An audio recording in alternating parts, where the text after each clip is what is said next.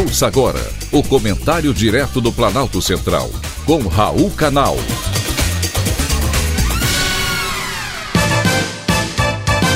Queridos ouvintes e atentos escutantes, assunto de hoje: vacina contra a AIDS.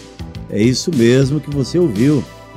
O ano de 2021 foi o ano da ciência.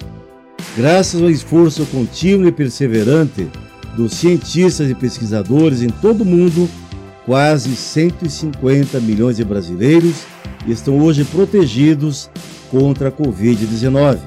E no mundo todo, são quase 4 bilhões de pessoas totalmente vacinadas.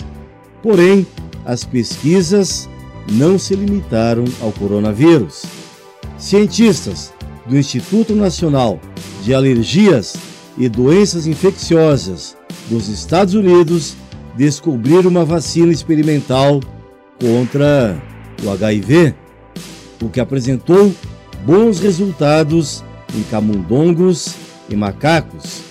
O estudo foi publicado na revista Nature Medicine.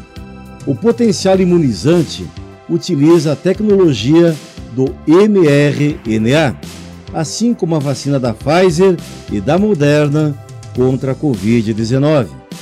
Os ensaios revelaram que a vacina é segura e capaz de induzir anticorpos contra um patógeno semelhante ao que causa a AIDS.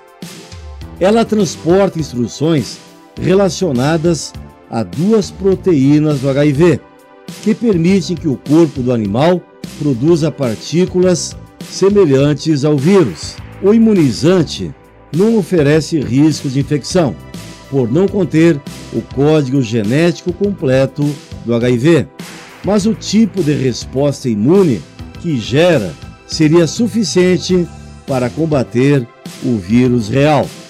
Esse é um passo importante para a descoberta da vacina contra o vírus da AIDS, que há mais de 40 anos vem infectando os seres humanos em todo o mundo. A vacina estimulou a produção de anticorpos neutralizantes em todos os animais, o que para os pesquisadores foi uma novidade em relação a outras candidatas à proteção. A partir desses estudos, os cientistas calculam que o risco de infecção pelo HIV foi 79% mais baixo entre aqueles que receberam a vacinação do que em animais não vacinados. Ainda não é a vacina contra o HIV, porém, os pesquisadores pretendem seguir com os estudos para confirmar a biossegurança e a bioproteção da candidata à vacina, o que pode aumentar ainda mais a eficácia da vacina e, assim, produzir uma resposta imune robusta para essa doença maldita.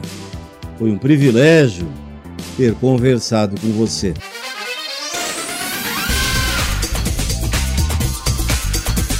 Acabamos de apresentar o Comentário Direto do Planalto Central, com Raul Canal.